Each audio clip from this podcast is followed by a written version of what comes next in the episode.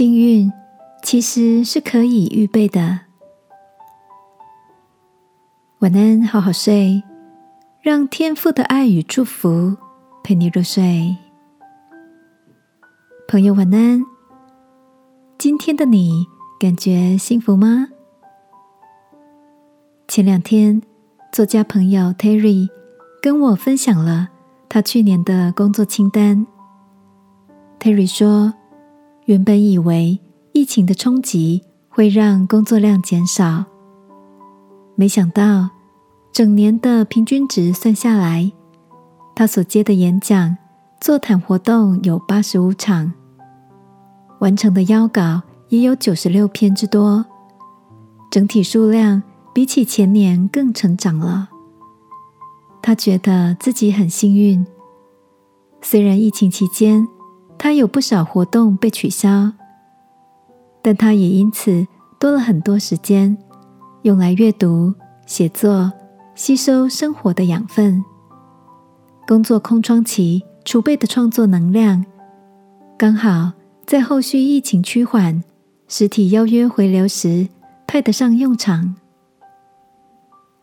听着 Terry 的分享，我想起花了七个月写出畅销书《标杆人生》的作者华里克牧师，他也曾说过：“我越预备，我就越幸运。”这是一件很纪律的工作，亲爱的。现在的你是处于忙碌还是放松的节奏里呢？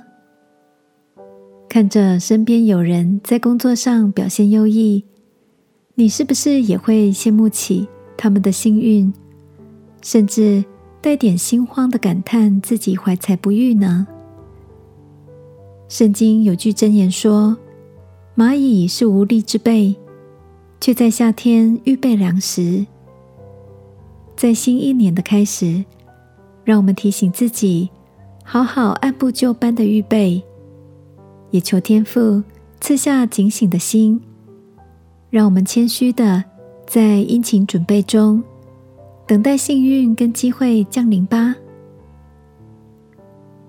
亲爱的天父，我要在积极的预备中储存能力，等候每一个可以上场的机会。祷告，奉耶稣基督的名，阿门。晚安，好好睡。祝福你，在或松或紧的节奏里，都得了秘诀。